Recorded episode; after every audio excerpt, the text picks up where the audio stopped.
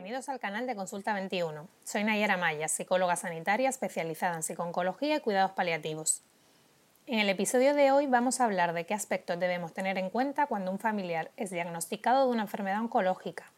¿Qué podemos hacer para que la comunicación y la relación con él o con ella sea lo más agradable posible?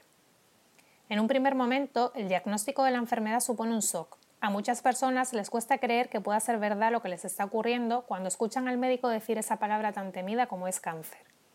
En esos instantes les invade el miedo y la incertidumbre, por el hecho de tener que enfrentarse a una larga enfermedad, por plantearse la posibilidad de morir y por tener que romper con todas sus metas vitales. Cuando una persona padece cáncer, da igual en qué momento de la enfermedad se encuentre, sufre un fuerte impacto emocional, su funcionamiento a nivel laboral y social se ve alterado, y su sufrimiento y malestar se extienden a la familia y amigos, cada paciente responde ante la enfermedad y sus tratamientos de un modo diferente y variable, de forma que a veces su estado emocional cambia de día en día. Por lo general, las reacciones emocionales que experimentan más frecuentemente los enfermos son el miedo, la incertidumbre, negación, tristeza y sentimientos depresivos, rabia o ira, culpabilidad, pérdida de control y dependencia de los otros.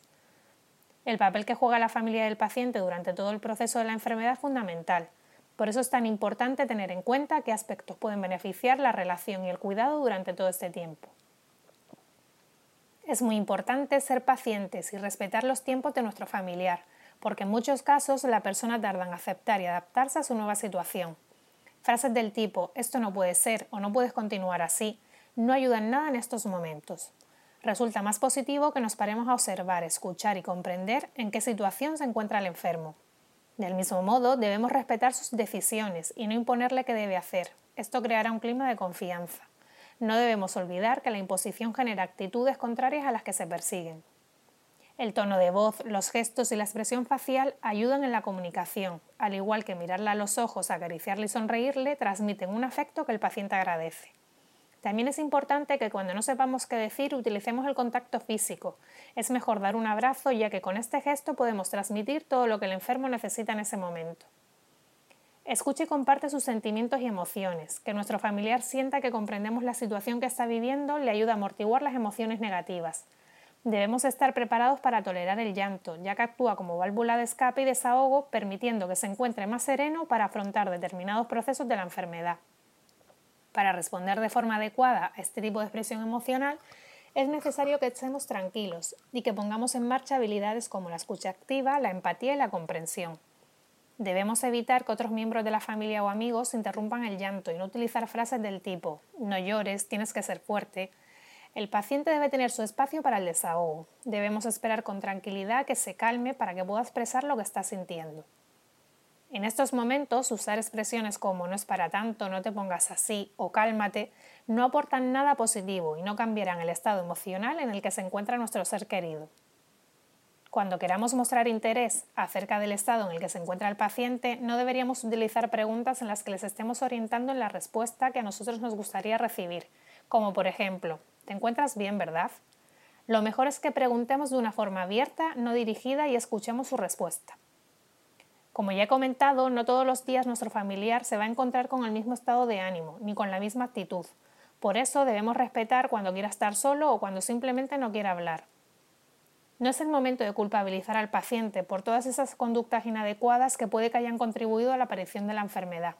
Por ejemplo, llevo toda la vida diciéndote que deberías dejar de fumar. Es mejor que nos centremos en el aquí y ahora. Por otro lado, tenemos que establecer límites. No podemos consentir las conductas negativas que se dan a consecuencia de los cambios de humor del enfermo.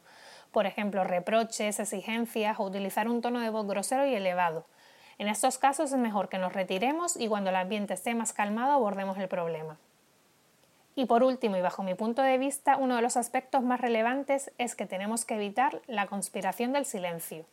Llamamos así a la situación que se da cuando se le oculta al paciente la información acerca de la enfermedad, sus consecuencias o la marcha del tratamiento, con la intención de protegerle de preocupaciones y temores.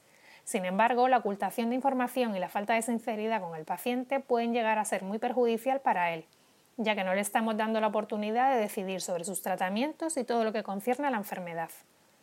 Antes de terminar, me gustaría hacer referencia a que el cuidador principal del paciente no debe olvidarse de su autocuidado Para ofrecer un cuidado de calidad a otra persona es necesario cuidarse a uno mismo, disponer de tiempo para el descanso y la distracción y proporcionarse el mayor bienestar posible dentro de la situación que se está viviendo.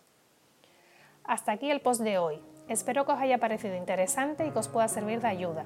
Si os interesa cualquier tema relacionado con la psicología, no olvidéis seguirnos a través de nuestras redes sociales o visitarnos en nuestra página web www.consulta21.es.